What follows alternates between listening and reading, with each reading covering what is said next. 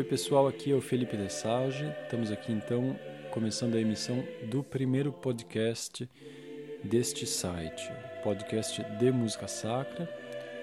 Cada mês vou publicar aqui uma emissão na qual eu dividirei com vocês alguns excertos de música sacra sobre temas específicos. Hoje eu divido com vocês uma das minhas listas preferidas até agora, que é a lista de música de música sacra brasileira, compositores sacros do Brasil.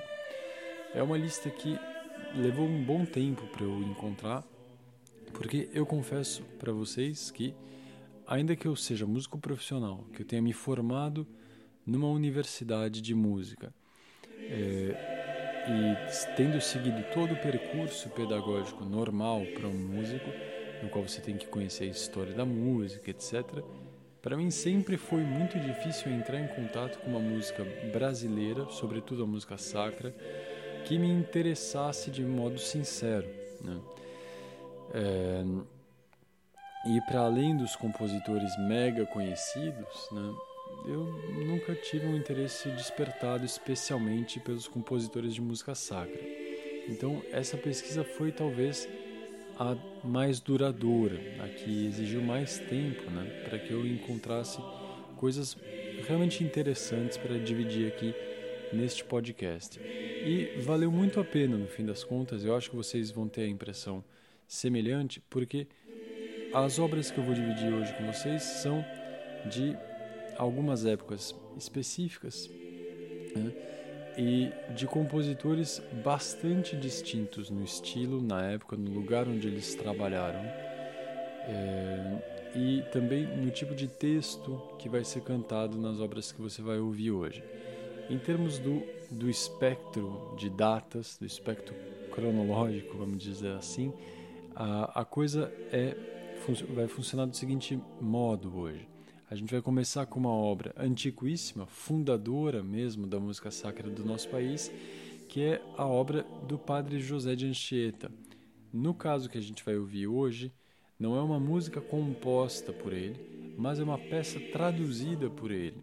Ele pegou uma, um tema conhecidíssimo do Ave Maria em canto gregoriano né, e traduziu para o tupi.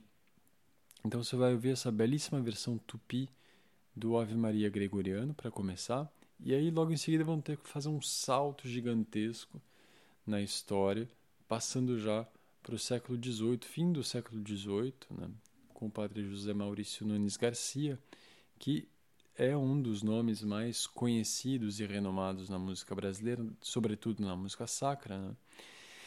é, e do qual se fala muito nas academias, mas que faz parte daquela minha confissão inicial, na qual eu dizia que, puxa, foi um pouco difícil encontrar de fato um repertório muito interessante que não saísse de uma espécie de mera cópia, vamos dizer assim, do que estava vindo da Europa, é, sobretudo do, do trabalho de Mozart.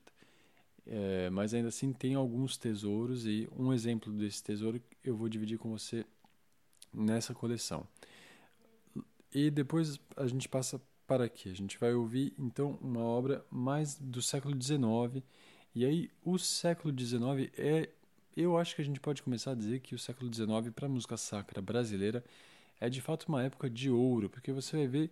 A gente vai ouvir a obra de Henrique Oswald, é, Fúrio Franceschini, que foi o compositor é, titular da Catedral da Sé por algum tempo, durante o século XX já.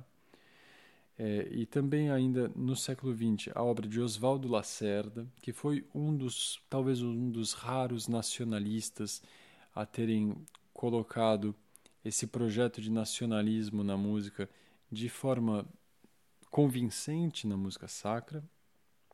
E depois a gente passa para compositores contemporâneos mesmo, é, como o Amaral Vieira, do qual a gente vai ouvir dois excertos da sua Opúscula Sacra, que é realmente maravilhosa. Eu fiquei muito surpreso e achei muito agradável a obra dele quando eu descobri. E vamos terminar com uma obra de um compositor também vivo, regente coral Nibaldo Araneda, com a Oração dos Aflitos, né? e interpretada pelo excelente coro voz ativa, do madrigal voz ativa. Tá certo, pessoal? Então, essa coleção que você vai ter acesso aí é, neste podcast do dia de hoje é uma versão sintética, bastante reduzida, é, quase como um perfuminho daqueles de amostra grátis que se recebe, né?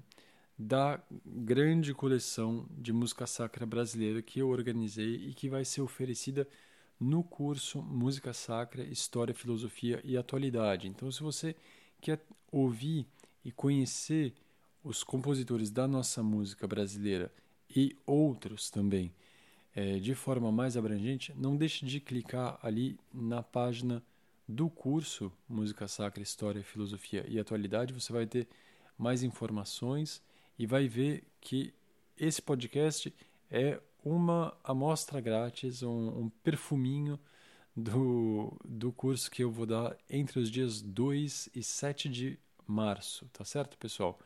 Então, muito obrigado, boa escuta, fiquem com Deus e até breve.